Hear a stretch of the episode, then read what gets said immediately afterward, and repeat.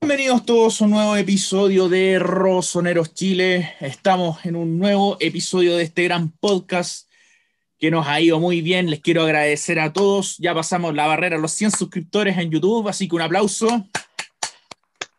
Y bueno, eh, vamos a analizar el penoso partido que tuvimos contra el Manchester United, en la, válido por, la, por los octavos de final de la Europa League.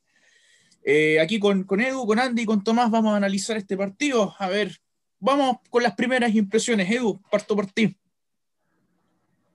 Yo creo que al final de cuentas, creo que, mm, no sé, estoy, ahora, ahora que pienso más en frío el partido, creo que pudo haber sido, creo que fue un mal menor de la manera que se nos, se nos, nos, nos eliminaron. Creo que me deja más que todo el sinsabor de boca porque siento que el Milan pudo haber hecho más.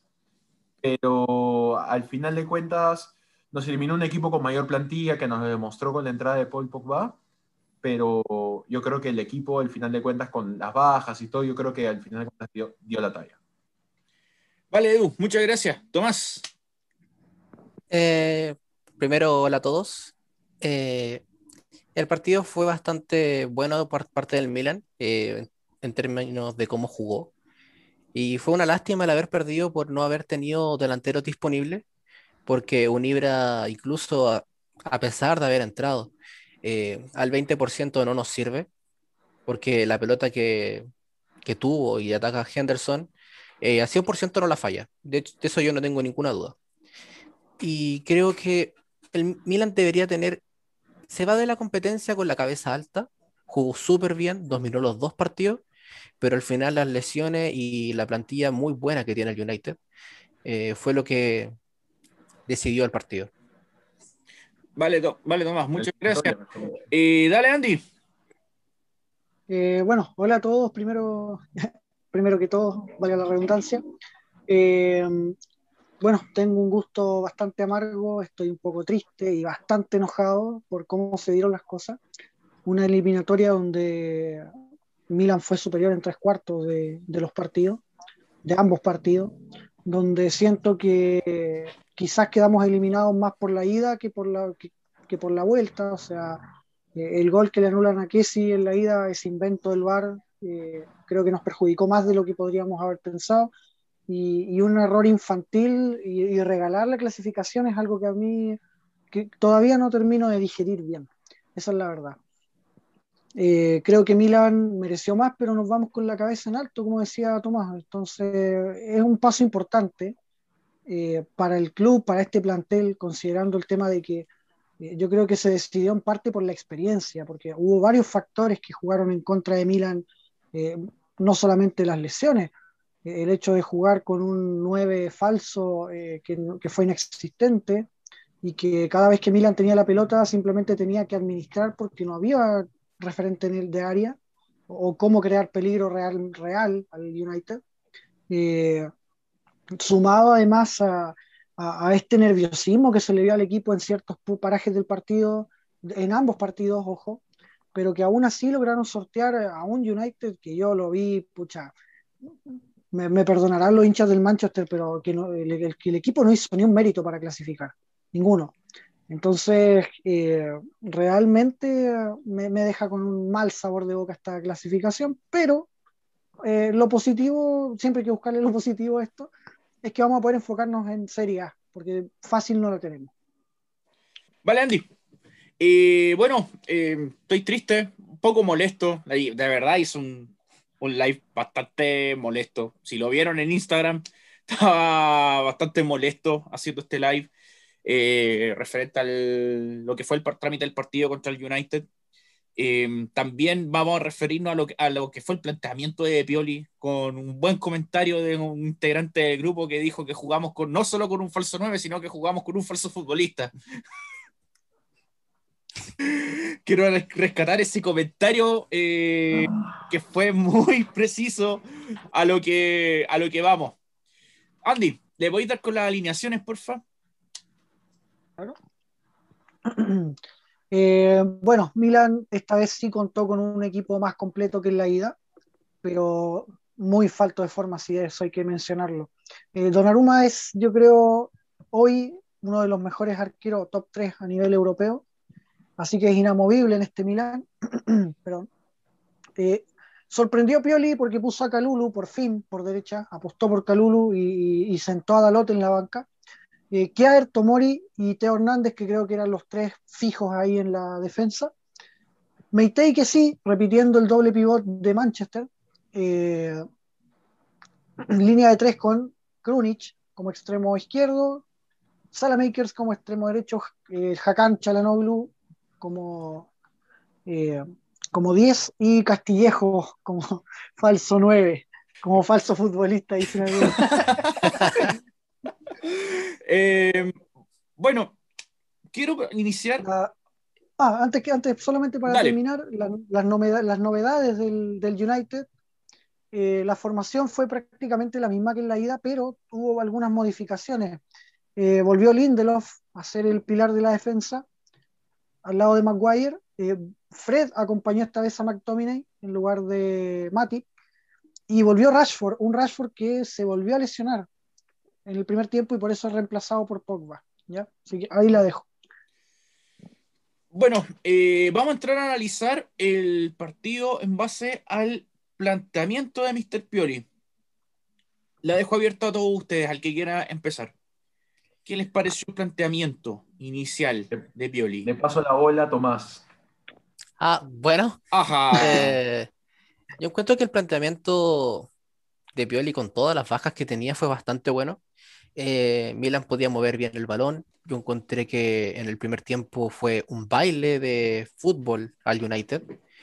Eh, me gustaron mucho Meite y Krunic. Encontré, encontré que su movimiento con balón y sin balón fue muy bueno. Eh, Kalulu podía eh, sortear a Rashford de alguna otra manera y le ganó varios duelos.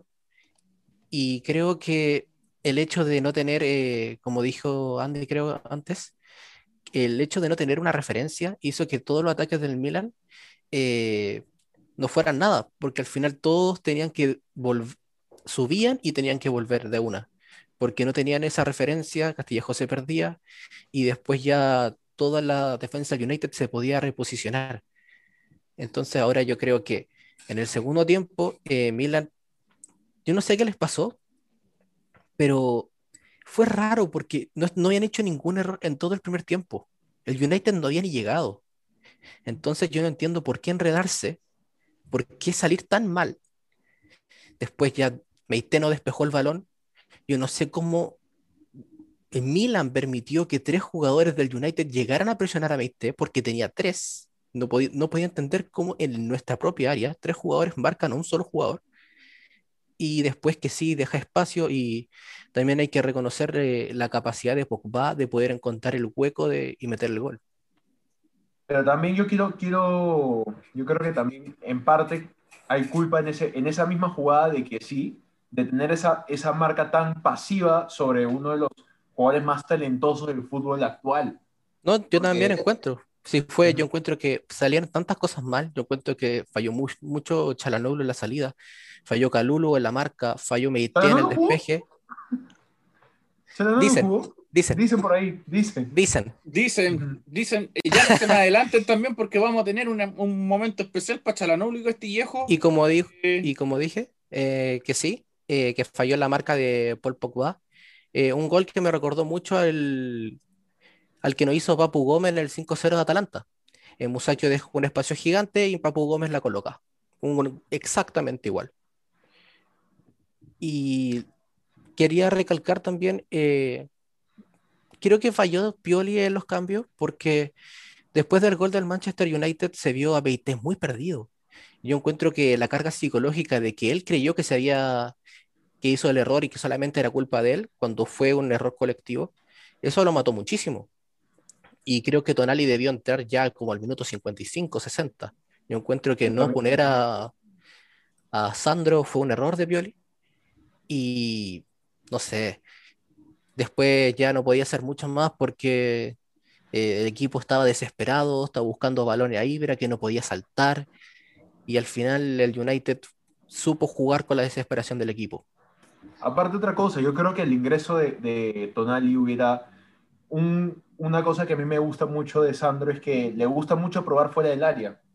Creo que eso hubiera ayudado un montón a, a, al equipo en, en estos momentos que el Manchester United se encerró un poco, los jugadores, los jugadores del Manchester United eran, eran, la defensa del Manchester United era, a pesar de, de lo criticada que es, es, es, difícil de pasar, sobre todo porque buscaron muchos centros cuando estaba Castillejo, cuando es paupérrimo en el juego aéreo, pero también... Es paupérrimo todo. todo no, lo, lo, de Castillejo esta temporada... Me leíste la mente. Es, no tiene nombre, en verdad. Pero retomando con el tema de, to, de, Tonali, creo que también, aparte creo que hubiese sido un aire con el equipo, porque aparte de que Tonali es un jugador que él representa los colores, es hincha, es muy, es muy aguerrido a la hora de jugar. Entonces, yo creo que con un jugador en cancha así, aparte de que sí, y a pesar, y también yo creo que se sintió mucho la ausencia de Calabria en ese sentido. Uh -huh, sí. Este, este, yo creo que le hubiera dado otra, otra actitud al equipo, sobre todo en los minutos finales, que se vio una actitud de equipo chico, para qué mentir. También quiero también recalcar la terquedad de Pioli, porque yo creo que Chalanoglu estaba para salir desde el primer tiempo, y nosotros vimos que contra el Manchester United en la ida, eh, Pioli metió a, a Tonali, estando Meite y que sí en cancha, y eso se vio súper bien, hubo un, una muy buena distribución de funciones y roles, y creo que el hecho de no querer cambiar nunca al turco le jugó muy, muy mal a Pioli. Demasiado mal. Sí, y, y quiero sumar que eh, es, yo no entendí el, el cambio de, de, sacar a Krunic, ¿eh? meter a. No, jugó Krunic, muy bien. Krunic estaba jugando muy Hasta bien. te diría que, que, era el que estaba mejor yo jugando. Yo realmente no entendí algunas cosas que, que pasaron. O sea, ¿por qué no sacas a Hakan colocas a Díaz en lugar de sacar a Krunic y colocar a Díaz? ¿Por qué no sacaste a Meite y colocaste a Tonali? O, o jugártela ahí, ¿viste? Pero, pero hubo cambios que no se hicieron. Eh, y, y, sumando lo que decías antes, creo que al equipo le pesó bastante la inexperiencia. Eh, después del gol, el, el, golpe psicológico fue gigantesco. El Milan no pudo reponerse. Eh, no, no pudo. No, y, y, ojo, que no estoy diciendo que hayas jugado mal o que el United lo haya dominado, porque no fue así. Eh, simplemente se quedó sin idea. Un Slatan jugando al 20% realmente fue penoso porque entre que uno no podía y el otro no quería, realmente eh, se vio un partido muy desdibujado, muy bajo. Eh, un Milan que llegaba a tres cuartos de cancha y, tenía que volver porque si el Latan no estaba colocado en el área, simplemente no se podía seguir avanzando. De hecho, no le vi ni un pique a Slatan. O sea, no corrió ni una vez. Que no puede correr. Muy estático, Slatan. Claro, y, y, esto obedece precisamente a estar volviendo a una lesión delicada. Se nota que entró, pero muy mal. Y también se nota que La por fuerza, esa razón. prácticamente. También Sí. se nota que por esa razón no entró Benacer. Entonces, yo creo que Pioli perdió el partido en cierto modo, pero, pero creo que tuvimos mala suerte. O sea, si me preguntas a mí, una, el principal, fa principal factor fue un, un, tema de nervios nomás, porque no, no sé qué pasó en el vestuario.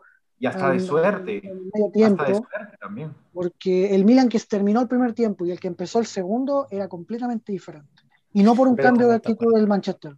No, Hay una no cosa por que... un cambio de actitud del United. Porque podría haber sido gol de Pogba, pero podría haber sido gol de cualquiera en esa posición. Si lo único que podías hacer en ese momento era cucharearla y, y, aprovechar el error de la defensa, porque muchos le cargan la mata a Meite, pero Meite está rodeado por tres, como decía Tomás. Yo creo que la responsabilidad mayor es compartida entre Kessi, que se queda sentado ahí, eh, estático, dándole todo el lugar a Pogba, y Gillo que se agacha y le cede todo el palo, o todo el frente del, donde, donde quedó el hueco del gol al final. Pero, a ver. Una suma de Hay una cosa que quería, que quería mencionar. ¿Ustedes creen que la eliminatoria hubiese sido otra si el gol de que sí en la ida lo hubieran conseguido? Absolutamente. Sí. Ah, claramente. Absolutamente. Milan gestionando ventaja es. Milan nunca le han vuelto un resultado, pero tampoco puede dar vuelta a ninguno. Esa es una, es una característica del Milan de Pioli en la temporada 2021.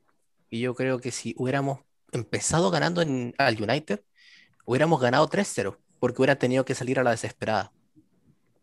Sí, es que de hecho. Ha tenido que salir a buscar el partido en San Siro. Y, y el primer tiempo el United lo. El Milan Es que superó trató al United. El tema es que no teníamos, no teníamos peso ofensivo. No teníamos peso Exacto. ofensivo porque teníamos a un Castillejo que no sabe jugar de, de falso 9. Muchos dijeron, no, una vez jugó de falso 9, pero viejo, uno otro jugador. jugó de falso 9, era otro jugador. Era otro jugador. Y se las dejo a ustedes. ¿Por qué, eh, Pioli, si, tienes, si sabes que no tienes jugadores para jugar de 9, ¿por qué no, no te arriesgas con un canterano? ¿Por qué no te arriesgas con un canterano? no, no. Yo, Es que es yo complicado. sí, También es complicado. muy complejo, es muy complejo. No es llegar simplemente y- y exponer a un chico que nunca ha jugado un partido profesional en unos octavos de final de competición europea. Lo puedes quemar de por vida, o sea, y ha pasado. Ahora, yo creo que Pioli erró en los cambios, porque yo no entiendo ese afán de mantener tanto tiempo a Chalanoglu y a Castillejo. Bueno, Castillejos, es entendible que Castillejo siguiera tantos minutos en cancha y, no saliera de buenas a primeras en el primer tiempo porque Zlatan estaba muy mal. ¿ya? Ahora, el hecho de que Hakan no saliera y no fuera el primer cambio y, y jugara todo el partido, yo lo encuentro inexplicable. O sea, no hay un- una justificación razonable para mantener a Hakan todo el partido. Eh, y sacar a Krunic, eso, eso yo creo que fue fundamental. Eso, es, ese cambio, no cambio, eh, fue eh, lo que terminó descompensando al equipo. O sea, ¿y por qué no colocó a Tonali tampoco? Eh, son muchas preguntas, muchas preguntas. Ahora, Yo, yo lo que hubiera hecho en el último minuto, justo en, la, en un tiro libre que hubo al final, yo creo que lo que debió hacer Pioli es meter a todos los cabeceadores que quedan, teníamos todavía dos cambios. Metes a Gavia y metes a, y metes a Tonín y ya. Intenta, intenta al menos meter el gol a último minuto. Claro. A lo que sea en el Cabezazo. primer tiempo. Plan- plantas el ahora, Ahora, tampoco hay que desconocer que hubo, hubo- hubo, eh, algunos rendimientos individuales bajos. No, no voy a nombrar a Jacán y a Castillejo porque yo creo que van a ser, o, o claramente fueron los peores de la cancha. Pero el partido de Teo Hernández fue bastante bajo, yo creo que se esperaba mucho más de él. Y el partido de Salamakers también fue muy discreto. Entonces, eh, claramente tú te, pones a ver que en el United sale un Rashford que no hizo absolutamente nada en el primer tiempo pero Pogba se comió el medio campo cuando entró. Eh, volvía a una lesión y todo lo que tú quieras, pero el tipo no- nunca perdió una pelota y siempre entregó correctamente. Entonces, eso quizás no es tanto mérito del... Por eso digo yo que el Milan merecía ganar esta, esta eliminatoria, porque no fue tanto mérito del Manchester United que Pogba jugara tan libremente. Fue el hecho de que los que estaban encargados de neutralizarlo no lo hicieron ni siquiera lo intentaron. Y eso es algo que a mí me disgustó. Y por eso yo me, me termino esta eliminatoria con el Milan eliminado y termino enojado yo. Porque puedes tener una falta de, de experiencia en competiciones europeas y en partidos como estos, pero juégatela, o sea, métele un poquito de garra al asunto. No, no veas, oh, mira, se me paró Pogba eh, enfrente y me, me, me meo entero por usar un término Más coloquial. y lo digo, claro, Está bien, por un está bien. término más Está coloquial, bien. para que se entienda, ¿viste? Y eso es algo que a mí me dejó muy enojado, porque eso es un trabajo que tiene que hacer Pioli, y no lo hizo. Eh, Es que tuvo poca reacción. Muy poca reacción. Otra pregunta que la quiero dejar planteada acá. eh, muchos criticamos el hecho de que Pioli, eh, cuando confeccionó la lista de la Europa League para los 16avos de final, dejó fuera a Jens Peter Hoge. ¿Ustedes creen que definitivamente fue, viendo cómo se dio la eliminatoria ahora con el United, fue un error haber dejado a Jens Peter Hoge fuera? Mira, yo creo, yo creo que a veces el hubiera no existe. Bueno, ok, me- pero, pero en el tema de Jove también date cuenta de algo, Miguel. Jove también venía jugando horrible. Los partidos que le ha dado oportunidades Pioli, Jove ha jugado, no ha dado la talla ni siquiera. O sea, ¿Más mal que Castillejo? un poquito mejor que Castillejo, eso es verdad, pero tampoco no estaba dando la talla. Y Pioli, en este caso, prefiere la experiencia y por eso pone lo pone sobre, Castillejo. Este, yo sobre el caso de Joe, ahora que lo, que lo, que lo tomas, yo creo que hay que cederlo. El chico necesita, le falta acostumbrarse un montón a Italia. Y no, no, y no solo a la plantilla, al fútbol italiano, más que todo. Bueno, considera que viene de una liga bastante discreta también, no, no, no es que lo, lo, fichamos de la liga española o de la liga inglesa o la liga alemana o la liga francesa, no, venía de la liga de Noruega. Entonces, pero, pero considera que juegue era el mejor jugador del Milan en esta Europa League. Para mí dejarlo fuera fue un error, porque perfectamente podrías haber, no sé, eh, por ejemplo, si eh, hoy hubiera estado, o sea, perdón, en el partido con el United hubiera estado inscrito Hogue, perfectamente tú podrías haber usado a Krunic de 10 y a Hogue por izquierda, y habría estado bien. Y Hakan podía no estar más tranquilo en el segundo tiempo. Exactamente, y no exponerlo más, porque Hakan. O juegue, de falso 9, porque en el Bodo Game también jugaba de falso 9. Exactamente. Brahim también podía jugar de falso 9. o sea, había mejores opciones. Te da mejores opciones. Te da mejores opciones. Entonces, eh, por eso te digo, eh, es, es, una sensación tan rara la que deja esta eliminatoria que yo realmente quedé enojadísimo. Te, a ver. Dale, toma. Eh, yo creo que en el tema de dejarlo o no fuera, yo en el momento yo entendí por qué quedó fuera. Principalmente porque eh, contratan a tres jugadores en el, en el, mercado invernal, que son Mario Mandzukic, eh, su hijo Maite y, y Fikayo Tomori. Tienen que y obviamente, tenía que entrar Mandzukic primero porque es nueve. Tenía que entrar Meite porque es mediocampista y fue titular en muchos partidos de la Europa League. De hecho, fue titular en los cuatro que jugamos ahora en la segunda fase. Y, o, fase de, o fase de knockouts, como mejor se dice.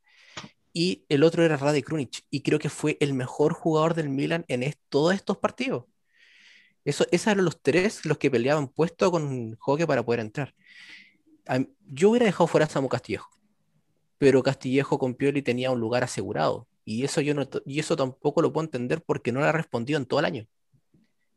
Eh, ha sido un fantasma, eh, un falso futbolista, como muchos dicen también. Eh, pero yo encuentro que en el momento en que Pioli debió confeccionar la lista, él tenía razón.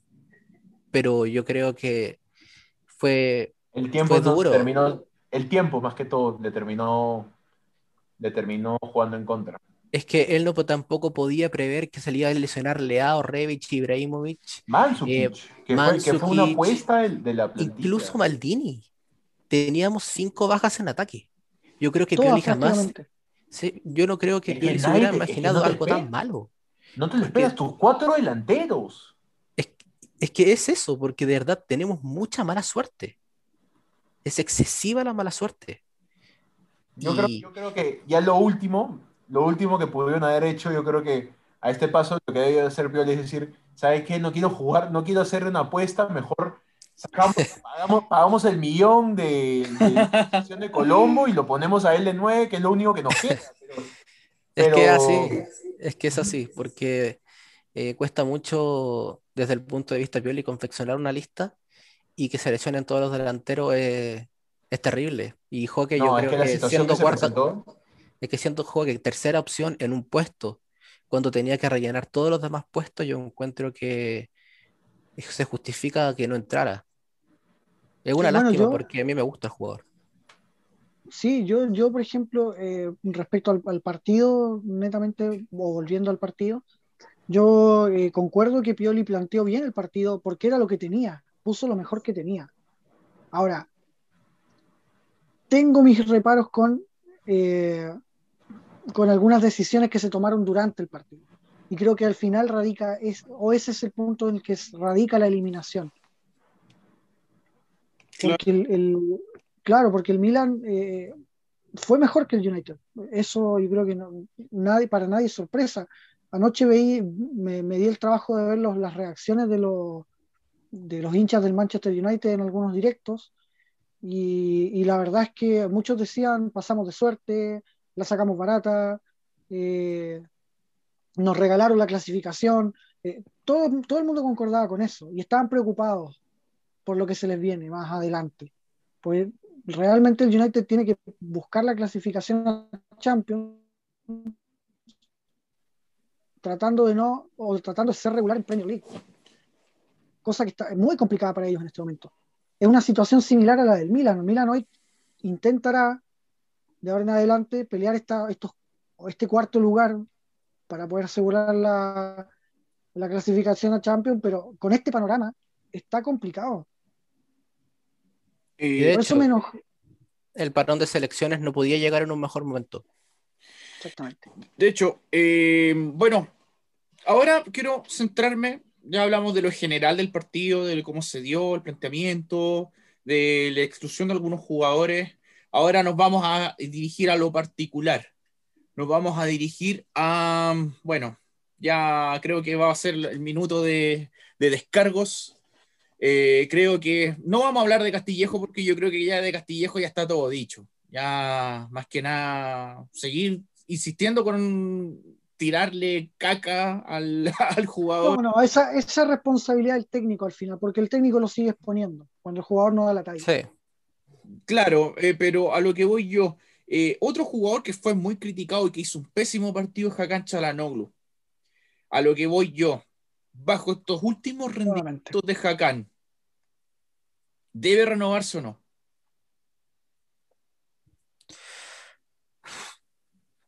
Claro, todos callados. Mira, sí, la- Es que es difícil. Es que es difícil. Es perder plata.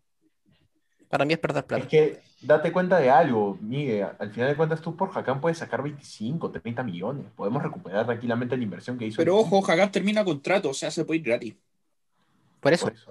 O Ese sea, es el tema. tan- tantos años de mierda que, que- porque hablemos claro, los cuatro años que, que, ha teni- que tiene Hakan en el Milan, un año y medio recién ha jugado, ha jugado bien. Un año y medio. Eso es, No, demasi- eso es no, no. yo demasiado. estoy decir. contando, yo estoy Está contando siendo los bien generoso, Edu. no, no, no, Eso yo es no demasiado, yo los, sé los qué. primeros seis meses que Yo te tiene doy- con Gattuso. Yo, yo estoy contando los primeros seis meses que tiene con Gattuso. Yo diría que Mm. meses con Montela. Mira, Los primeros seis yo- meses con Montela. Hizo- yo siento- No, Con Montela no estaba bien. Mira, Montela no yo, estaba Gattuso. bien. yo, yo en números Hakan jugó en estos cuatro años seis meses. Bien. Tres meses al hilo y luego tres meses picoteando. Y el Te doy último 8 fue- o 9 máximo, pero en año y medio es demasiado. Él nunca llegó a un último- nivel tanta el último regularidad, en diciembre. El último mes bueno de Hakan fue en diciembre y volvió a la normalidad. que fue elegido mejor jugador de la Serie A en diciembre. Dicho sea de Mejor paso. jugador del equipo también en el mes de diciembre. Pero yo, También. sinceramente, yo ya perdí la paciencia con Hakan. O sea, No, yo igual. varias veces que lo cansado. defendí, varias veces que lo defendí y dije, ya, vaquémonos a Hakan, está jugando bien, está remontando su nivel, tengámosle paciencia, volví a jugar mal, ya vamos a ver de nuevo a Hakan, veamos sus números, sus estadísticas no son malas, ha generado muchas ocasiones de juego, cuando no está Hakan se nota, porque hay, no hay otro jugador que genere tantas ocasiones como Hakan, pero cuando en un partido importante como ahora contra el Manchester United, dijimos ya, vamos a ver a Hakan, a la mejor versión de Hakan, porque co- recordamos la eliminatoria que tuvimos hace un par de años atrás con el Arsenal. Hakan fue el único que jugó bien en ese partido, para que estamos con cosas. Sí.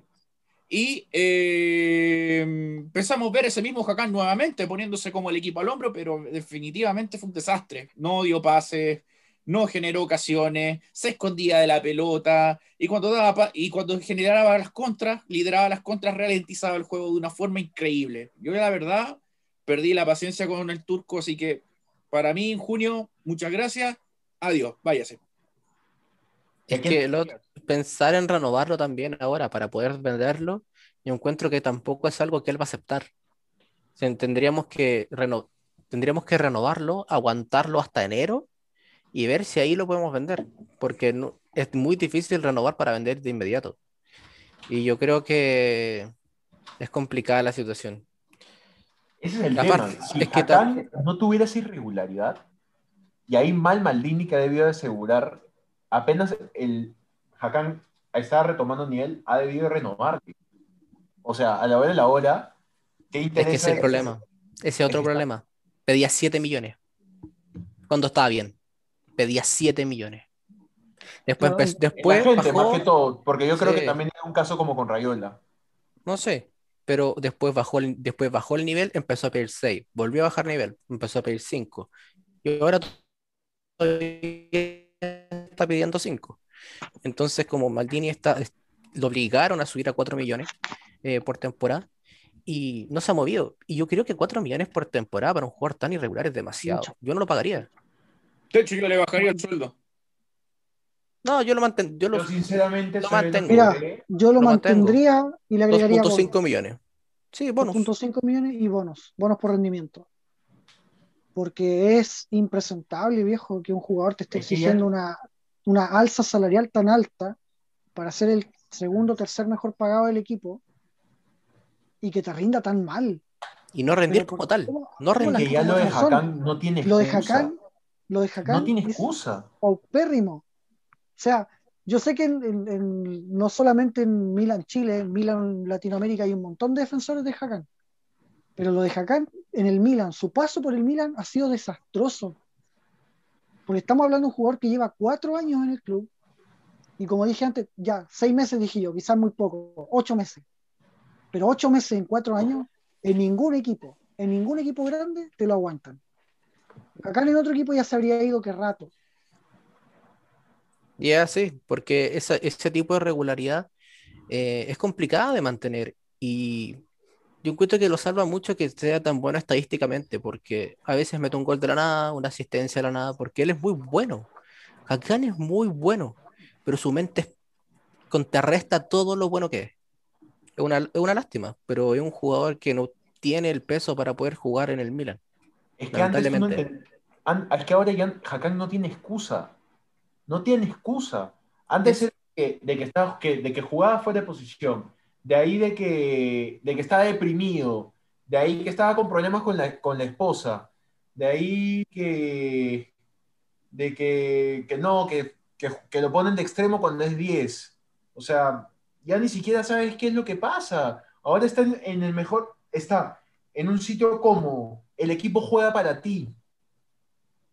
Por favor, Turco, ponte las pilas. Estás jugando en un grande. Es que yo No, le pero perdonaría unos partidos, un partido malo lo puede tener cualquiera. Un, dos partidos malos seguidos lo puede tener Pero cualquiera. cinco, pero cinco. Que el 2021 de Hakan es desastroso, no ha tenido un partido bueno. Porque- Solamente es que- 30 minutos contra Crotone y nada más. pero, y fíjate la- la- el 2020. El 2020 Hakan jugaba bien tres partidos, después jugaba cinco partidos mal. Después jugaba bien un partido, jugaba dos partidos bien y después tres partidos mal de nuevo. Entonces, no, no puede ser. Me acuerdo un partido específico que era Brescia-Milan, que ganó, que ganamos con un gol de Rebic en solitario, y hasta los relatores decían que Hakan tenía que salir, que dejara de la cancha porque el resto estaba jugando fútbol. Así estaban. Entonces, No recuerdo la el- transmisión. acá sale la cancha que están jugando No fútbol. recuerdo la Facundo, transmisión. Facundo Quiroga, eh, relator de ESPN, y Eso Vito de Palma está cagado en la risa. ¿Eso Eso fue cuando estaba Gianpaolo todavía o estaba Pioli? No, estaba Pioli, fue en enero. Pioli, está Pioli. Fue en enero. Ah, ya. Pioli. Ah, Pioli, ya. Pero y ahí ya. Eso demuestra la regularidad de Hakan, porque ya estaba jugando. Ahí no estaba jugando de 10 todavía. Pero incluso con Pioli tuvo muchos partidos malos.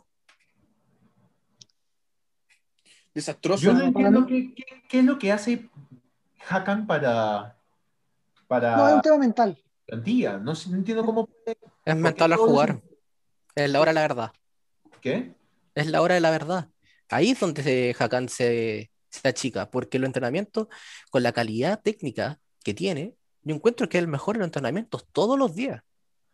Pero cuando tiene que jugar y tiene que demostrar y tiene que ser él el importante, ahí es cuando él se asusta y baja el rendimiento.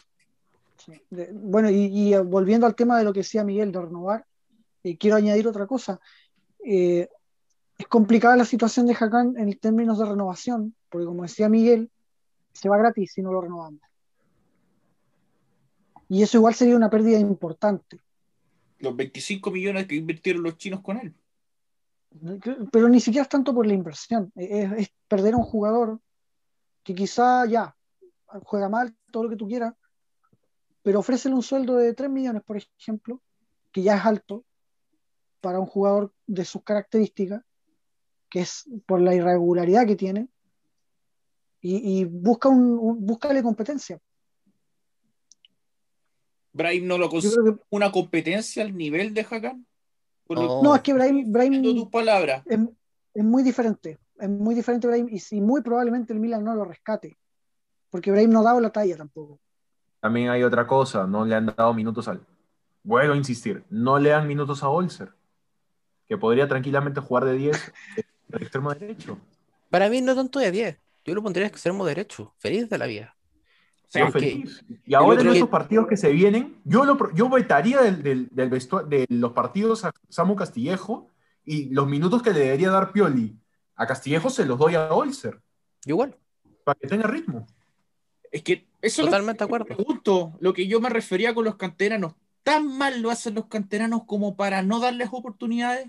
¿Tan malos? Los- No es, es que Depende. no es eso, no es eso, Miguel, Miguel. Es un tema de Pioli. Escúchame, date cuenta que él ha, ha, subi- ha hecho jugar a Gavia porque Musakio se hizo lesionado. Ha hecho jugar a Kalulu porque no había otra forma de que, de que no había. no tenía- defensa. a Bresciani. Recién lo puso en los últimos 30 minutos de la Serie A. El año La pasado. La temporada pasada, perdón. A Colombo le dio oportunidades porque prácticamente los de la directiva le dijeron dale por chances al chico. Y porque Ibra tuvo COVID. También. O sea, a Pioli le duele usar a los canteranos, cosa que me parece muy raro, porque en Fiorentina usaba a los canteranos. Incluso Salemakers, porque él tuvo suerte de que Castillejo se lesionara. Ujú. Él El no lo, está usando, no lo está usando mucho, lo usaba a veces como para parchar de lateral derecho cuando Conti lo hacía mal, que era Creo- casi siempre, Ujú. y, y a veces por Castillejo, pero eran como 10 minutos, y de no ser por la lesión del español, yo creo que Alexis nunca hubiera tenido minutos. Bueno, vam- vamos a pasar al- a la otra cara de la moneda. Otro jugador que era muy criticado, pero que ha subido su nivel una barbaridad. Ahora vamos a hablar de Rade Krunic. ¿Qué les parece Rade Krunic? La evolución que ha tenido Rade Krunic en los últimos partidos, que para mí ha sido, es como ver al hermano gemelo, o sea, es como, antes teníamos el hermano malo, ahora estamos viendo al hermano bueno. No, Es que ahora está jugando en una posición cómoda. Ahora es- él es está el jugando, tema. con está jugando con comodidad. A Krunic no le puedes dar tantas responsabilidades defensivas, ya me he dado cuenta. Es que nunca ha sido un jugador defensivo. Es el tema. En Empoli era un mediocampista con llegada. Se enfocaba totalmente en la llegada de- y tenía buen, buen tiro de distancia. Si Incluso creo que hizo todo. 8 goles y, y casi 10 asistencias, si no me equivoco. No, si tuvo Bueno, una temporada hecho- en cuanto a goles muy buena. De hecho, yo creo que Miguel comparte esto, que, que lo hablamos varias veces. Eh, Krunic es un muy buen jugador, pero Pioli nunca lo ocupó donde tenía y nunca le dio regularidad en un puesto. Siempre lo colocaba de doble, en el doble pivote, en un lado, en el otro, o lo colocaba de extremo un partido, de extremo por el otro lado al otro, lo colocaba de 10. Eh, Nunca había, hasta diciembre creo que jugó cinco veces y las cinco veces jugó en posiciones, posiciones todas distintas. Posiciones Claro. eh, totalmente defensivas en doble pivote. Exacto, ¿no? Y en alguna ocasión también lo, lo sacó de, esa- de ese doble pivote y lo colocó en un lado, después lo colocó en otro y así. Él era el jugador parche. Pero Krunic era un Justamente. parche. Entonces, creo que hoy que ha podido tener continuidad, tres, cuatro partidos en una posición, está empezando a demostrar que sí es un buen, buen jugador. Eh, yo recuerdo que en su momento nosotros mismos lo dijimos, Krunic se tiene que ir, pero ¿cuál era la razón? Que Pioli no lo sabe ocupar o lo coloca mal en un esquema donde él no se siente cómodo. Es que No sé si, Krunic, no sé si lo recuerdan. Sí, Krunic recordamos en un podcast anterior. Krunic jugando en su posición lo hace muy bien. Al contrario, yo siempre he dicho, si jugáramos con una línea de tres, yo sin pensarlo me quedaría con Krunic. Bueno, de Pero- hecho ese es un tema que, que a mí me gusta tocar siempre, que es el tema del posible cambio de esquema que debería aplicar Pioli en caso de, de seguir estos partidos que vienen. Porque la verdad es que este esquema que está usando no le está funcionando, porque está inventando posiciones para los jugadores. Y no, de- no es desde ahora. El tema, Andy, Pero ¿sabes cuál es mi miedo, es Andy? que es un tema de comodidad para los mediocampistas. Yo También. tengo un miedo, muchachos, Concuerdo con el tema de, de- de- de cambiar el esquema. Si pasamos a un 4-3-3, ¿ustedes creen posible que Pioli quiera insistir todavía con poner a Hakan de extremo? Sí, lo va a hacer. Te lo puesto, lo va a lo hacer. hace. Lo hace. lo va a hacer. ¿Por qué? Pioli es un cabeza dura. Eso es lo que es. Y eso tapa a Revich y a Leao. Y lo va a hacer. Si es que Lo cambia va a hacer. Lo va a hacer. Va a poner el 4-3-3 probablemente. Pero Probablemente. yo creo que igual aumenta mucho. Yo creo que yo creo que veríamos un tonal y figura. Para empezar. Sí, sí. Tonali iría mucho mejor en un 4-3-3. Yo creo Tonali, Meite, que sí, ahora que ya puede jugar bien donde, donde quiera, puede jugar de delantero, lo va a hacer bien. Eh, Pero, pero jugar to- Tonali, que sigue Krunic, yo creo, yo un mediocampo muy completo.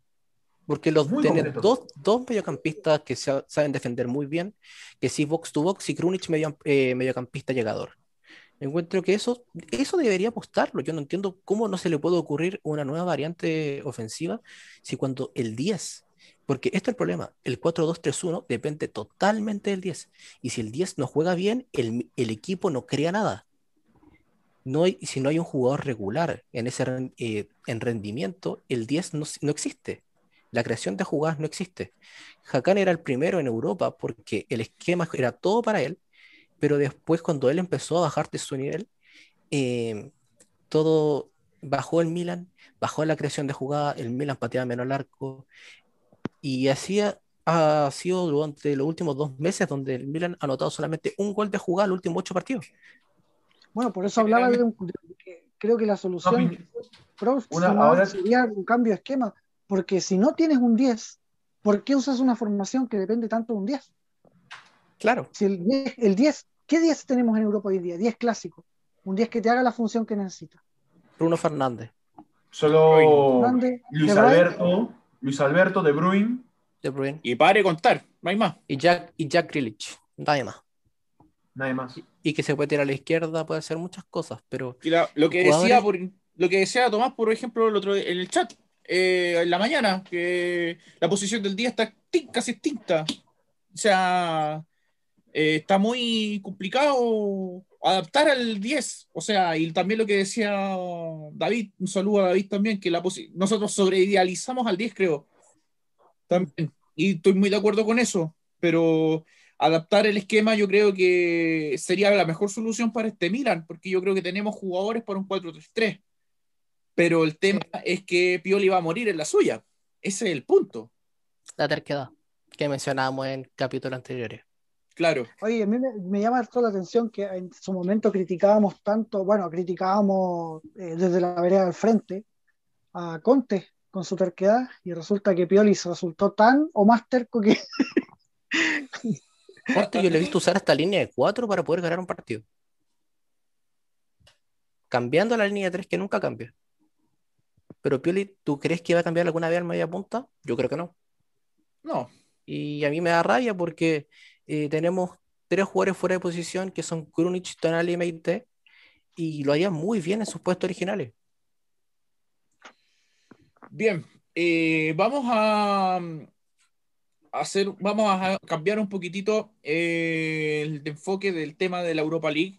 Ya definitivamente nos vamos, nos despedimos de esta competición. Esperemos no volver a jugarla en mucho tiempo, porque la idea es ir a Champions, ir a Champions League.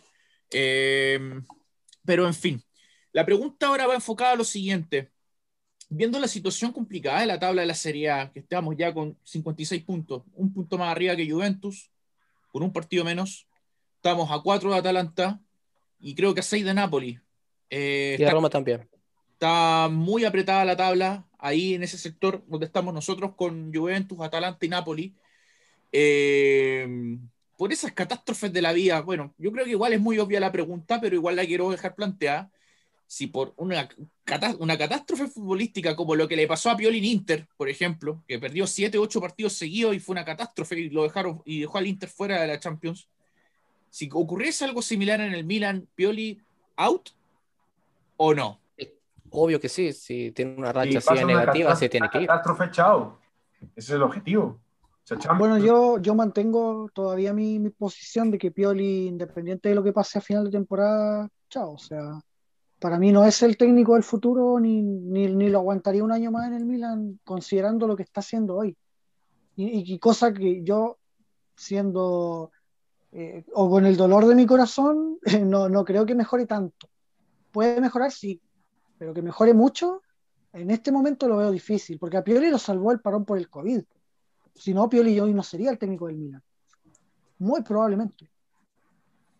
No menciones el nombre, por favor, de la persona que supuestamente iba a...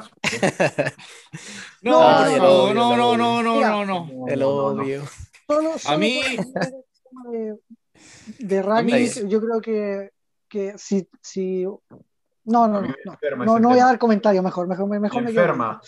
No, es que ¿sabes lo que me pasa? mí Ragnick, hablando de Ragnick, no es un mal técnico, pero a mí se me cruzó por querer tener todo el poder en el Milan. Sí. Es A mí se que me cruzó por eso. O sea, tú vas a llegar, tú, tú como hincha de Milan, viéndolo desde la, desde la tribuna de nosotros como hinchas, tú vas a preferir un desconocido alemán que no tiene ninguna historia en el equipo antes que a Pablo Maldini. No, obviamente no. Jamás. No. Nunca, Jamás. nunca. Pablo Maldini es igual a Dios en Milan. Y hubo, y hubo gente que sí, lo, que sí lo quería. Y eso me parece inaudito. Inaudito. Y que lo sigue queriendo. Ah, Saludito. No, mira, yo, yo el tema de, de A las viudas, por las viudas. Eh, yo creo que un técnico debe tener una concordancia o, o una especie de, de compatibilidad. O sea, el, el técnico debe tener compatibilidad con el gerente deportivo, el encargado de, de hacer los fichajes. Si eso no está, eh, es muy difícil que un proyecto eh, fun- deportivo funcione. Que de hecho, por lo mismo, hoy, Ragnick no funcionaría en Milan. ¿Por qué? Porque Ragnick se mandó declaraciones diciendo, no, yo quiero tener todo el poder en el Milan. Yo quiero tener es que a eso voy. quiero tener injerencia en esto, en esto otro, los juveniles, y, cha- y hubiésemos tenido un plantel de puros cabritos que no pasan los 25 años. O sea, chao Zlatan, chao Kiaer, que han rendido Son bien. puntales, que son, Son puntales. puntales, son son líderes. Se iban, en el se equipo. iban a ir también Calabria. De repente hasta se podría ir Romagnoli. Hasta, Revich, hasta ahí yo. Chalanoglu. Ah, pero Chalanoglu me da igual. Bueno, no, si contrario, usamos- Chalanoglu se iba a quedar. Si él era Ah, el, verdad, lo quería en el engreído de antes. Lo quería en Leipzig. Sí, me acuerdo. Ajá. Era su engreído. No, yo, yo- yo insisto, los proyectos deportivos tienen que tener compatibilidad. O sea, eh, Galeani con Ancelotti eran una cosa. eh, había una Conocí- confianza ahí. Conocidos de años. Claro, conocían desde entonces, que era jugador Ancelotti. claro, exactamente. Entonces, ¿qué pasa? Que eh, traer a ya Ragnick, porque Ragnick fue el nombre que se, que se usó como técnico, no, no, no, no. no. Es que Como gerente deportivo, tráete a Nagelsmann tam- también, y eso implicaría que Paolo chao, y eso yo no lo aceptaría, o sea, mientras esté Paolo. Si Paolo se va, bueno, Sí, Pero podría ser. Maldini se vaya por, si se quiere ir, que se vaya por su propia voluntad, que no lo echen como perro. Exacto. Exactamente, eso, exactamente. A eso me refiero. es y que yo lo no creo que se pintando como un inútil. Los pintaban como un inútil, que él no era, no era capaz de hacer, eh, de tomar el cargo y que iban a tener a un alemán que no conoce nada del calcio, que no conoce nada de la cultura, de la historia de la liga italiana, a cambiar todo, porque él iba a cambiar absolutamente todo, iba a cambiar hasta los cocineros. Si ir por algo así en un, en un club grande, con infraestructura, con hinchas, con reconocido a nivel mundial, la marca, eso no se puede El Milan, hacer. el Milan no es el Leipzig y el Hoffenheim. Esos son eso. equipos chicos que podían ser reconstruidos y darle una identidad, pero el Milan ya tiene una identidad.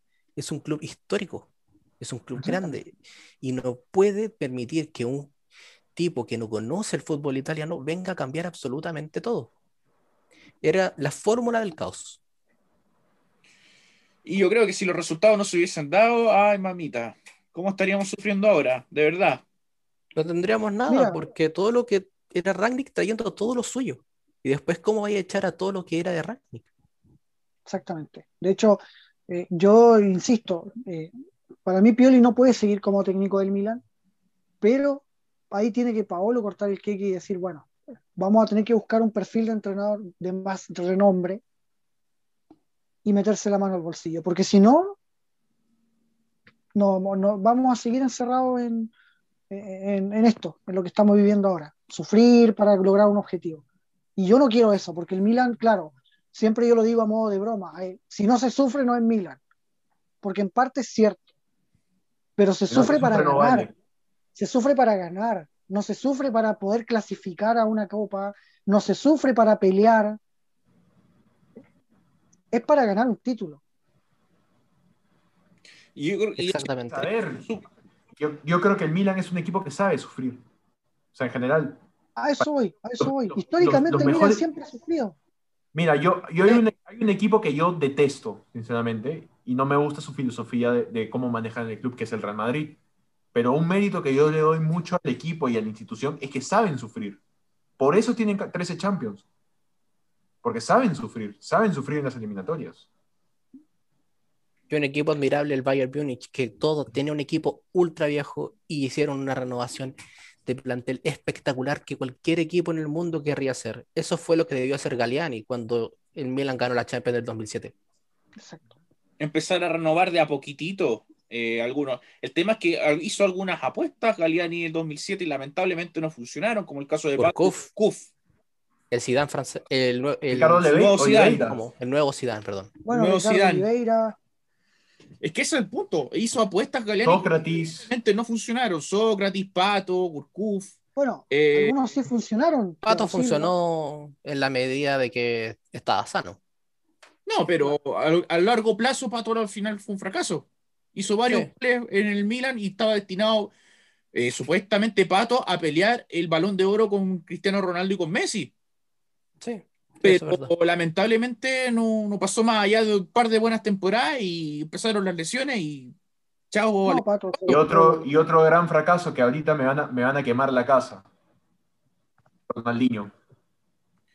Es que Ronaldinho llegó como No, con esta no, parada de. Beckham. eh, es que Ronaldinho llegó en otra. eh, y por eso también los hinchas del Barça estaban felices por su salida eh, desde el punto de vista no emocional, porque dejar salir a Ronaldinho todo lo que significa para el Barcelona. Pero ellos entendían por qué salía, porque él estaba en otra parada, él ya había ganado todo, él ya estaba. Él salía de fiesta todos los días. Bueno, y eso también arruinó al Milan, trae, hacer contratos faraónicos con jugadores que ya venían de vuelta. El caso de Ronaldo, de Ronaldinho, de Beckham, eh, ¿qué más? No se me viene a la Emerson. Emerson se vino también. Emerson también, Emerson, que también fue un fichaje. Zambrota. Zambrota no creo que fue, no haya sido tan criticado, la verdad. Zambro también me. Pero sí, a mí me Zambrota, creo, a mi parecer. No, yo, el lateral izquierdo, lateral derecho. Yo creo, yo creo, yo, yo casi Pero- menciono a pero- Van Bommel, pero, pero creo, fue- creo que el punto que menciona eh, Miguel más que todo se refiere a los jugadores que vinieron y no aportaron. Claro, eso está. Exactamente. Y, bu- y bueno, volviendo ahora la- al, al tema de Fuimos por Pioli. la rama. Perdón. eh, volviendo al tema de Pioli, eh, yo la verdad es que insisto, yo creo que Pioli este año termina la temporada y muchas gracias. Que le vaya bonito, pero hay que buscar un técnico, no, no voy a decir, no, no- suena feo, pero un técnico de verdad para Milan. O sea, voy a acotar el comentario de Andy con, con, con otra cosa. Yo he sido un defensor de Pioli y ustedes lo saben. Los tres lo saben. Y yo creo que la audiencia de Milan Chile lo sabe. Toda la audiencia de Milan Chile lo sabe. Yo defendí públicamente a Pioli cuando dije, compadre, no saquemos a Ragni porque eh, no saquemos, no traigamos a Ragni porque Pioli lo está haciendo bien. Y efectivamente, los últimos meses de la pandemia, de la temporada anterior, lo hizo muy bien pero me he dado cuenta de algo. Con Pioli no vamos a ganar ningún campeonato. Vamos a hacer buenas campañas probablemente, sí, pero no vamos a ganar ningún campeonato y el objetivo de Milan es ganar campeonato. Claro, es un proceso, todo lleva a ganar campeonato en el futuro. Y un proceso de Pioli yo creo que incluso si lo alargan cuatro años más, aunque asegure el Champions League todos los años, yo no creo que haya ganar nada. Ni siquiera Copa Italia. Nada. No, nada. No, no, nada, nada. Entonces, Porque yo creo que falla en mucho en lo táctico cuando tiene que hacer cambio y cambiar un partido. No lo tiene. Sí, y la verdad es que como me, me da la impresión que tiene un problema con, con su carácter, porque eh, la prueba más clara de eso fue esta polémica, eh, el polémico encontronazo que tuvo con Solskjaer al final del partido. Fue el ayudante, eh, ayudante Fue el social. ayudante, fue el claro, ayudante. al final, sí, claro, con el ayudante. Y, y lo trata súper mal y ahora se- se va a abrir una, o, No. se quería abrir una, una investigación. No, pero Qué yo, yo te voy a decir una cosa, Andy, Andy, yo, yo te voy a decir una cosa. Yo, yo estoy de, de acuerdo con Pioli. O sea, yo obviamente que está mal responder de esa forma. Yo también sentiría que es una falta de respeto hacia el Milan, hacia la institución, que un equipo cagón, porque eso es el Manchester United, un equipo cagón. Por eso se lo dijo Pioli. Este... Negrito, corte esa parte, negrito, corte esa parte y colóquelo. Negrito. Me van a quemar la casa, me van a quemar la casa. Los del Red, Red. Devils van a, viajar, van a viajar para allá. Red Devils Chile. Me van a quemar la casa. Me, me, Estamos llevándolo tan bien con Red Devils Chile. me van a quemar la casa. No, pero Nos bueno, van a bloquear que, y banear. Claro. Lo, yo lo que, lo que voy a es, lo que quería decir es que este, yo creo que un equipo se le, se le salió, yo creo que si un, un equipo se la da de, de, superior y que te venga y te diga, buen equipo, así nada más, buen equipo tienes. Y yo volteo y le digo, ¿por qué me dices buen equipo? O sea, me me lo dices como, como si fuera menos. O sea, no, falta respeto. O sea, imagínate que, que después del, del 3-0 en San Siro, en el 2007, ¿te imaginas si, si, Ancelotti se hubiera acercado donde, donde Ferguson y le diga, buen equipo tienes? Nada más, no Y aparte por la tensión, exacto. Que la intención a lo mejor, Solskjaer a lo mejor lo dijo de forma socarrona, lo dijo, o el ayudante lo dijo de forma socarrona, lo dijo de forma extraña y por eso que claro. enojó. Uh -huh. Sí, ser. porque Pioli yo no le he visto esos arranques normalmente, en partidos más tensos incluso. Algo tiene que haber, claro, algo tiene que haber pasado. De que sí se enoja y como que se bloquea internamente, sí, le pasa. Y de hecho le pasó en el partido con el United, si no, no habría tomado tan malas decisiones gestionando el partido. Pero a la de, de eso, a la reacción. Y, antes, y si desde antes ya tuvieron algún encontronazo. No creo. Eh, no, no sé. La con Susjaer tuvo bastante. No, no, no con Susjaer, porque esto, esto es con el, el problema fue con el ayudante. Yo me refiero con, con, el ayudante. De repente han tenido un encontronazo, en alguna queja con el árbitro, le ha dicho algo a Pioli y se le ha quedado en el cerebro. ¿Quién sabe? Eso no. No, eso, eso queda ahí en la interna, no, no se va a saber claro. nunca. Si no, se, si no salió en la tele. Claro. Invocando, te lo resumo, preguntas que no tienen respuesta. Claro. claro. Preguntas que no tienen respuesta. Así es. Vamos a ir a la sección favorita de todos del podcast. Vamos a elegir a el MVP, al Maldini de la semana, de la fecha, perdón, y al Castinoglu. De la fecha. Y a Castinoglu, Castinoglu, Castillejo, como le quieran decir. Voy a partir ahora es el Castinoglu. El, el Castinoglu. Castinoglu de la fecha. Castinoglu de la fecha. Edu, partís tú. El MVP, yo creo que se lo doy a Krunic. Para mí fue muy clave para que Juan Bisaca fuera anulado, que es parte clave del equipo del, del, United. Creo que fue muy clave en lo táctico, jugó muy bien, tuvo un par de, tuvo un par de ocasiones. Y yo creo que merece ese puesto que, que tiene como MVP. Y el Castinoglu, bueno, no, como no puedo poner a, ni a Hakan ni a, ni a, ni a, Casti, ni a Castichenko, voy a dárselo a Seilemakers. Me pareció uh, que. Uh, oh, yo no me esperaba. Sorpresivo, sorpresivo. No, no lo esperaba.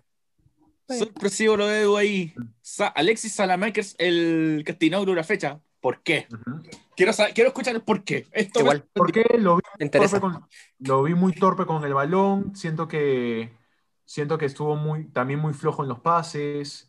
Siento que pudo haber hecho algo mejor. Al final de cuentas, lo iba a hacer mejor que Samu Castillejo, pero creo que últimamente también el, el, rendimiento que ha estado dando el belga es preocupante, porque también ha tenido un bajón, claro, solo que tenemos, tienes al otro lado a Castillejo que está jugando pésimo y, y te tapa todo, pero también lo, lo de Silemacres es preocupante. Andy, el MVP y el Castinoglu de la semana. De la, eh, de la fecha, bueno, del partido en realidad. Eh, sí.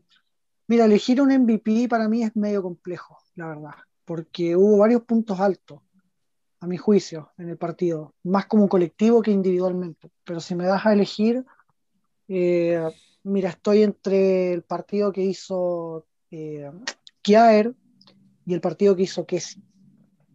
Me gustó el partido que hicieron los dos. Entonces no sé a cuál de los dos darle el MVP. Dale los a Krunic también, pero eh, pero Krunic creo que fue un poquito menos. Además lo sacaron rápido, entonces no puedo darle el MVP a, a. Tampoco se lo voy a dar a Calulu, que tampoco jugó todo el partido y lo hizo bastante bien. Pero sí estoy ahí entre Kiaer y Kessi. A pesar de que Kessi lo, lo mata el tema del, del, gol, el resto del partido encuentro que jugó bastante bien. Eh, el peor, sí creo que lo tengo claro, eh, y es Hakan Chalanoglu, porque, bueno, Hakan Chalanoglu fue completamente inexistente en los 90 minutos. Es lo único que puedo decir. O sea, eh, no voy a tomar en cuenta a Castillejo, primero porque no jugó en su posición, claramente. Segundo porque no jugó todo el partido. Y Alexis Salamaker sí estuvo bajito, igual que Teo Hernández, pero no al nivel de Hakan. O sea, lo de Hakan fue impresentable. Ni, siquiera, ni siquiera con Manchester, con el Andy. Napoli también. Ojo, yo dije, como, como el, el premio se llama Castinoglu, prefería evitar a Hakan y a, y a Castillejo. No Claro, se entiende, pero- se entiende. Se entiende la idea. Así que, Ahora, si, si me, fuera de los dos, me das a elegir a uno, yo creo que Teo Hernández se, va- se lleva el, pre- el premio porque sí, porque resulta que la verdad es que jugó muy mal. Jugó muy mal. Eh, entregó mal. eh, sus predicciones a la vez a veces eran completamente inútiles. Este chico Juan Bisaca se lo comió en todos los mano a mano. O sea, no, no lo vi ganar un mano a mano cuando se encontraron. No, mal, mal. Andaba con la cadena salida, le pusieron tarjeta amarilla también. Así que no, me gustó el partido de Teo tampoco. Sacando a Castillejo y a Jacán, creo que Teo Hernández tuvo un partido más bajo incluso que Salamakers. buena. Tomás, te toca el MVP Bueno. y el Castinoglu de la semana, del de la fecha, perdón. ¿El MVP? Sí, el Eh, MVP. Para mí eh, es Tomori. Porque yo encontré que incluso hubo una, una arrancada de Kiaer para cortar un ataque de Rashford. eh, queda pasado y no alcanza a llegar. Perdón, queda corto y no alcanza a llegar. Y, y Tomori lo corta eh, espectacular. Y corta totalmente una contra del United en el primer tiempo que yo creo que si llegaba a pasar Rashford era gol. Y yo lo vi concentrado todo el partido. Tuvo siempre sus buenas barridas, sus buenas inter- intercepciones, sus buenos despejes. Y que no se haya visto también involucrado en el gol también le, también le da puntos. Porque no se vio, no estuvo en todo ese desorden gigante del gol del United. Y es una tendencia, porque Tomori yo normalmente eh, ya siempre está top 2 del equipo. Es Tomori y otro más. Y a mí me gusta que se mantenga ahí y creo que se merece este MVP. Y en el Castinoglu de la semana, como no puedo elegir ni al 10 ni al 7, No, los puedes elegir. Si tú quieres, los puedes elegir. no, me gustó lo que hizo Edu, me gustó esto de, de, de no ir por lo obvio, porque eso- ellos son los peores, entonces quiero ir por uno que no es peor siempre. Y también se lo doy a Hernández. Yo a los 10 minutos ya lo quería sacar. Yo, de verdad, todas las pelotas que tenía para tocar, que eran fáciles, que eran para o Krunic, o Kessi, o Kjaer, o Tomori, las fallaba todas. Tiene una cantidad de pérdida de balones gigante, de verdad. Yo no sé qué le ha pasado a Teo, porque incluso contra Napoli jugó mal. Y no se habla tanto porque Chalanulu también fue muy malo, Castillejo fue muy malo.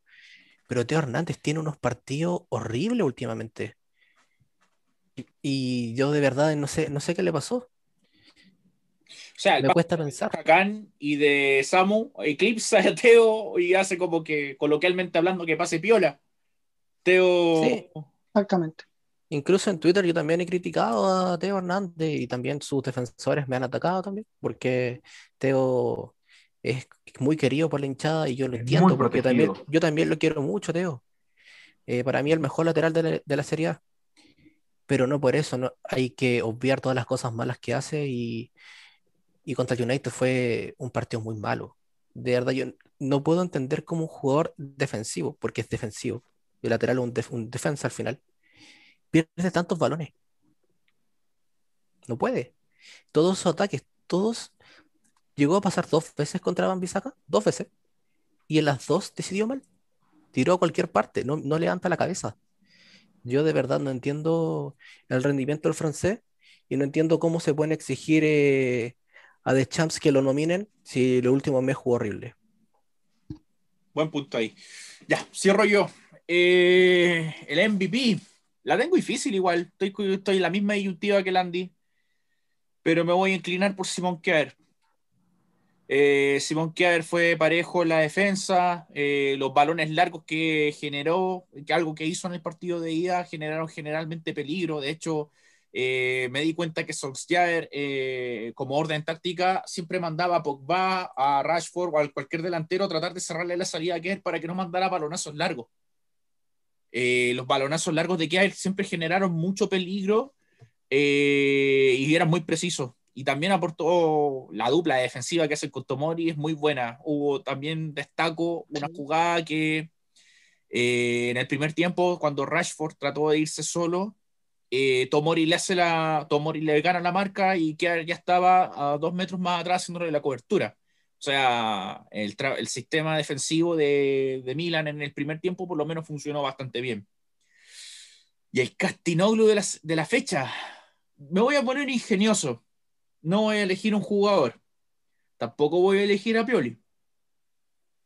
Le voy a dar el Castinoglu de la fecha a Milan Lab. Está bien. Sí. El, está bien. Castino, el Castinoglu de la fecha es para Milan Lab y su staff médico que han hecho una. Ah, yo lo primero que haría, mal- yo si fuera Pablo Maldini, lo primero que haría es despedir a todos los médicos de Milan Lab. Dan vergüenza. No puede ser que todos los partidos tengamos un jugador lesionado. Todos. O sea, un partido se lesiona a Romagnoli, se lesiona- en el otro partido se lesiona Benacer, en el otro partido se lesiona a Teo, se lesiona a este, se lesiona a Fulano, Sutano, Perengano. Y todos los, y todos los partidos tenemos una baja por lesión, una baja por. Una, siempre, constantemente las bajas por lesiones. Y creo que este Castinoglu de la, la fecha es para Milan Lab. Porque si en algo tenemos responsabilidad de que hemos quedado eliminados, es parte de culpa de Milan Lab. Concuerdo. Sí, completamente de acuerdo. Toda la, toda razón. Toda la razón. Eso- contigo. Esos 10 millones de la Europa League deberían usarse en contratar un equipo médico decente. O sea, Sí. hace, como decía, realmente menciona Andy, hace 10 años atrás Milan Lab era un lujo. Con profesionales de primer nivel, te sacaban lesiones de, por ejemplo, de un mes, te las sacaban en 15 días. Y los jugadores rendían a un buen nivel. Y ahora no sé qué carajos pasó con los médicos de Milan Lab, con el sistema de trabajo que tienen los doctores. Los, de seguro han tenido, no, han tenido no sé. No, y Como decíamos con el negrito fuera de pantallas en algún momento, con, el negro, es que posiblemente nosotros no lo se- sepamos, pero de repente la misma directiva ha decidido reducir costos y han despedido gente. probablemente, o sea, Puede ser. a mí me da a puede ser. entender eso. Me da a entender eso. O sea, Sí, pero mira, años. para un depor- cuando, te- cuando estás con deportistas de alto rendimiento, estás obligado a tener un, me- un, un sistema, o perdón, un equipo médico de, primer nivel. Y, la verdad es que si Milan Lab anda mal, eh, otro, otro factor importante que no le ayuda es el tema de los preparadores físicos, porque no puede ser que haya jugadores que, oh no, sí, los convocamos porque están listos y no, no, no, no entraron porque no, no pueden jugar. Entonces, ¿de qué estamos hablando? Mira, lo evidente es con Slatan en este partido. Slatan estaba con suerte al 20% de su nivel. No te duró ni cinco minutos en la cancha y ya se estaba agarrando el aductor. O sea, definitivamente, si no tenemos al doctor Riviera de los Simpsons ahí en Milan Lab, o tenemos al doctor a una referencia acá local, al doctor Castro Lavarra, al doctor Denzil, no sé. Ah, tenemos a puro chanterío, parece en Milan Lab. Pero bueno, Doctor Chapatín. El doctor Chapatín, más, un poco más latino, más universal, que se entienda un poquito más la referencia. Eh, bueno, ya damos por finalizado la- el capítulo con el United, el capítulo por la Europa League. Eh, ahora nos tenemos que enfocar en Serie A. Y el próximo rival es la, el siempre complicado Fiorentina, el elenco de Firenze con mi querido amigo Rocco Comiso, que no quiero, no me gustaría que Milan vuelva a negociar nunca más con ningún jugador con él. No sé, yo feliz Bueno. le, robo, le robo a Vlahovic. Yo feliz. A Castro ¿Cómo ven Y el Castroville. ¿Cómo ven el partido contra la Viola? Contra el equipo de Pulgar, eh, Blaovic, Castrovilli. Nuestro viejo conocido Jack Bonaventura también. Que cómo nos hubiera servido hoy. ¿Cómo nos hubiera servido hoy, sinceramente? ¿Cómo hubiese servido Jack? Bueno, antes de dar el comentario, tengo que mucho. mencionar que se ha vinculado bastante en los- el, el día de hoy a Vlahovic con el Milan, ¿ah? Así que, aunque la verdad es que yo, como dice Miguel, con Comiso, no, no, no, Con No sé si negociaría. Dinamisa. no, no, no sé. Realmente no sé. Ahora, Es que el partido, ahora hablando en materia del partido, eh, bueno, Fiorentina en el Artemio Franchi siempre es complicado, siempre. Siempre. Eh, a pesar de que quizá hoy la Fiore no es un equipo de años atrás, o sea, que incluso se metía en competiciones europeas, pero es Fiorentina. Le ganó 3 a 0 a la Juventus en su momento y yo creo que eso es algo para, para tener en cuenta, sobre todo en un partido donde muy probablemente tengamos bajas nuevamente, donde muy probablemente eh, tengamos que soportar nuevamente la presencia de jugadores que no andan bien y, habrá que apoyar y habrá que, esperar el trámite del partido sea positivo, porque eh, Milan se, juega un- una temporada que partió espectacular y que hoy se nos puede complicar, pero con un partido que hagamos mal, se nos puede complicar así, pero mal. Porque hoy Milan está con 56 puntos y está segundo, y el sexto está a dos partidos que nos caigamos y nos quedamos fuera de todo. Entonces no es un tema menor. Milan va a tener que jugar perfecto con Fiorentina. Si no, se nos va a complicar la cosa. ¿Qué opina Edu, Tomás, del partido contra la Fiorentina? ¿Algo que agregar? Va a ser duro. Eh, perder- eh, en esta semana perdimos a Calabria por un mes, eh, que para mí el tercer mejor jugador del Milan en toda la temporada por un tema de regularidad. Y es complicado, es complicado perder jugadores regulares que te, te garantizan un buen nivel, eh, continúan el tiempo. Y yo creo que Calabria también fue, ya lo, con la llegada de Ibra y todo el efecto Ibra, que para mí fue más que nada formar líder en el equipo, y Calabria uno de los líderes. Y se nota en actitud y se nota en juego. Y en cuanto al partido, Como dice el negro, se ha vuelto Mauro Tassotti. un jugador parecido a Mauro Tassotti. Sí, Se ha vuelto Mauro Tassotti, no solo como en, en su, en su juego, sino también en su actitud. exactamente. Es por eso que yo lo valoro. Él ama el Milan, se nota. Él juega con todo por la camiseta. Él vive, suda y muere por el Milan. Ya, pero pasando al partido, de verdad, eh, yo creo que va a ser un partido peleadísimo. Yo veo al Milan que es capaz de ganar. Yo creo que va a ganar. Y creo que va- me interesa saber cómo va a jugar eh, Jens Peter Hoge, porque según la cadena Sky Sports de Italia, el noruego va a ser titular Wow. por la banda izquierda. Eso lo quiero ver. Eso lo quiero Mm. ver. ¿Cómo anda Jogue? Va a ser interesante. Krunic no va a jugar porque lleva Mm. cuatro partidos consecutivos siendo titular. Eh, ha tenido que jugar cuatro partidos en 15 días y creo que él se merece un descanso. Y que me interesa ver cómo el noruego se va a desempeñar contra una Fiorentina que no la va a poner fácil, que necesita más puntos para, para escaparse del descenso definitivamente, porque está más cerca del descenso que de cualquier posición europea. Y me interesa también ver si se puede recuperar de alguna forma Chalanoglu. Quiero ver cómo juega Tonali. Creo que Tonali también va a ser una- un factor clave. Y quiero ver quién va a jugar arriba, porque Ibra no está en su mejor condición. Y yo no quiero ver de nuevo a Sambu Castillejo de falso 9. Eso ahí me haría dudar. No, no creo que pase, no, ojalá que no. De hecho, no. sumándome al comentario anterior respecto a las Fiore, tiene 29 puntos. Si gana, va a escalar al puesto 12 con 32. Y la verdad es que con eso asegura ya gran parte de su escapatoria de la, del descenso. Entonces se la va a jugar. Se Es la un va a jugar. partido que ellos no pueden que no quieren perder. Si bien van a tener más oportunidades más adelante, eh, ganarle al Milan es un envío anímico. Ellos quieren ganarle al Milan, normalmente nos complican la vida. Y ahora yo creo que si bien va a ser duro, vamos a ganar. Y yo y Tonali va a ser la figura. Me la juego. Jugado Tomás ahí. Sí, Si es que juega. Sí, es No, que- Tonali juega. Bate- No, sí, juega. Tonali juega. juega. 100%. Ya. 100%. Eh, ya, vamos cerrando, vamos cerrando el, el capítulo del día de hoy. Eh, Edu, impresiones finales, algo que mencionar, algo. Ah, se me olvida otra sección. El minuto de confianza. Minuto de confianza. Quien quiera tirar el ventilador, el minuto, se la doy. Ah, yo, tiro, yo quiero tirar algo porque, a ver, Ya, eh, ahora ya, dele nomás. algo que me han atacado bastante en Twitter eh, eh, por un comentario que hice anoche es que yo a- Ibra lo saco del equipo. Con Piore yo saco a Ibra. Yo quiero tener dos nueves de calidad, buena forma física, buena, capacidad para jugar, para ser líderes. Yo me traigo a Pelotti y me traigo a un delantero entre Blagovic o Darwin Núñez.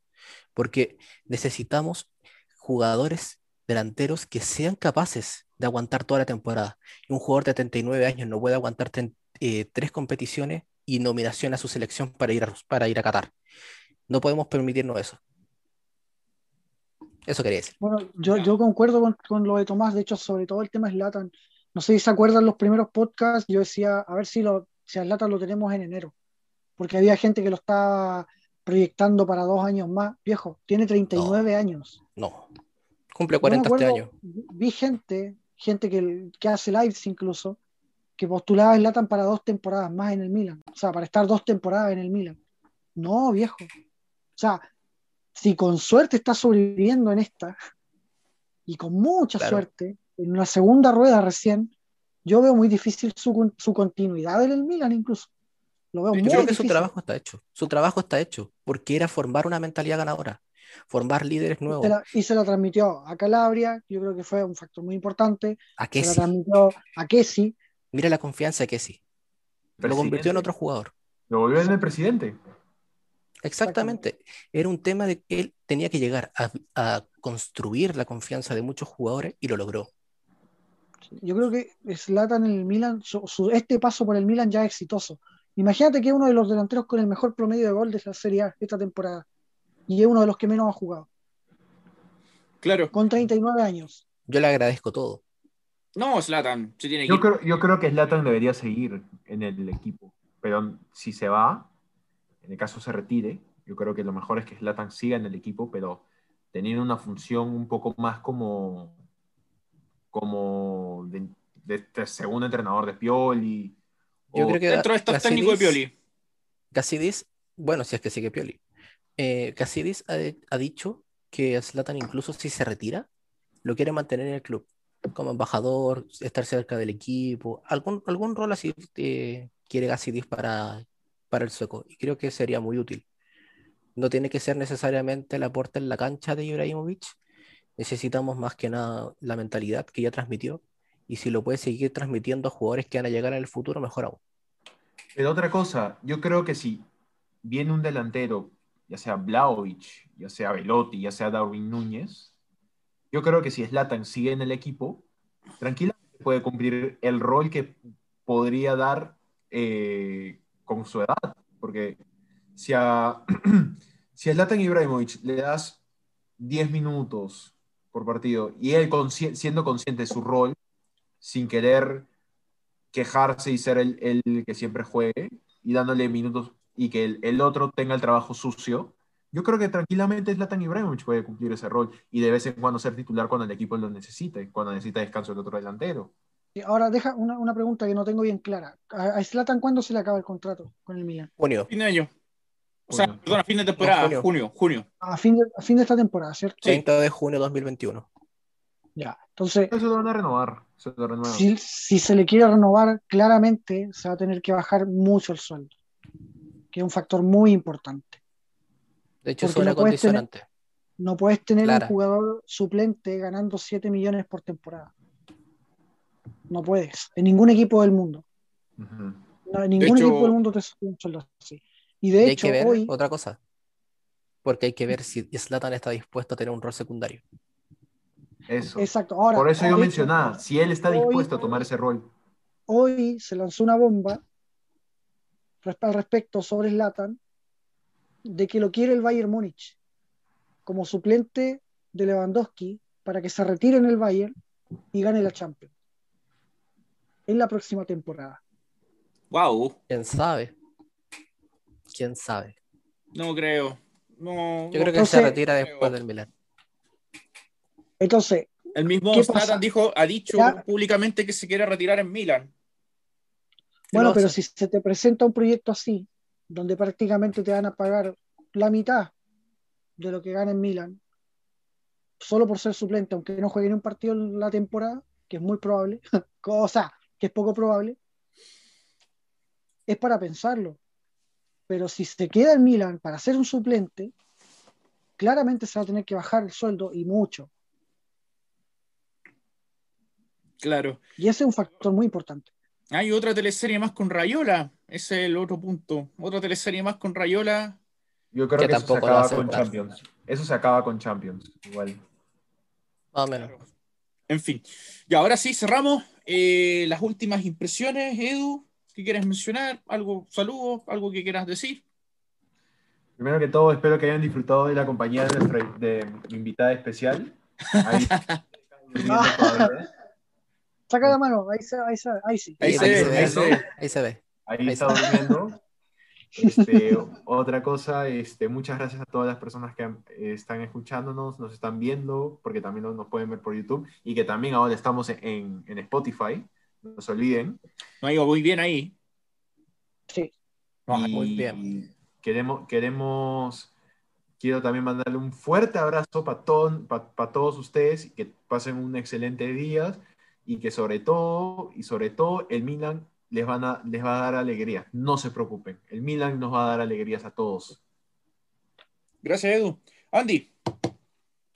Bueno, primero que todo, eh, gracias chicos por la compañía, gracias a la gente que nos escucha en todas nuestras redes, eh, a gracias por el apoyo que hemos recibido esta semana, o est- bueno, sí, estas semanas, eh, con el tema del podcast, eh, como decía Miguel, YouTube, llegamos a, las a, las 100, a las 100 suscripciones y así esperamos seguir subiendo. Eh, la verdad es que esto lo hacemos con mucho esfuerzo y con mucho cariño. Y, y bueno, y agradecer nuevamente la compañía de todos ustedes, chicos. La verdad es que este es un momento muy, muy grato para mí. Así que ojalá seguir eh, eh, comentando eh, lo que queda de temporada y, y ojalá sean alegría, porque el proyecto en sí es muy bonito. Eh, es complicado hacer renacer un equipo tan grande, pero, pero este proceso aparentemente tiene la seriedad necesaria para lograrlo. Así que Forza Milan nomás. Agradecer nuevamente a todos y cada uno de los que nos escuchan. Tomás. Dale nomás. Eh, quiero agradecer a todos los que escuchan este podcast, a todos los que lo ven, a todos los que nos siguen apoyando eh, día a día, semana a semana. Eh, y también quiero decirles también, al igual que, al igual que Edu, el Milan eh, va a volver. El Milan es un equipo que nos va a dar alegría, es un equipo que si bien, lo- si ustedes lo apoyaron en todos estos años malos, van a ser tan felices cuando el Milan gane algo. Y yo sé que lo van a hacer. Es el sueño que todos tenemos desde, hace- desde el 2011. Y vamos a ganar. Yo estoy seguro que en poco tiempo vamos a ganar porque este proyecto eh, está bien liderado. Está liderado por una leyenda, está liderado por el que más sabe ganar en el, equipo. Y eso, vamos a ganar. Vale, Tommy. Ya, termino. Eh, bueno, primero que todo quiero agradecer a toda la gente que nos sigue, que nos apoya en estas últimas semanas, como dijo Andy, hemos recibido muchísimo apoyo en nuestras redes sociales, en Instagram, en YouTube, que pasamos ya los- la barrera de los 100 suscriptores. Eh, En Twitter también. en Twitter también pasamos también. Eh, también, que, también vamos a ver si podemos hacer la transmisión del el día domingo con, en Twitch. Vamos a ver si lo podemos hacer porque la otra vez nos banearon. Así que vamos a ver qué. Vamos a ver error, si lo podemos Un hacer. error de cálculo.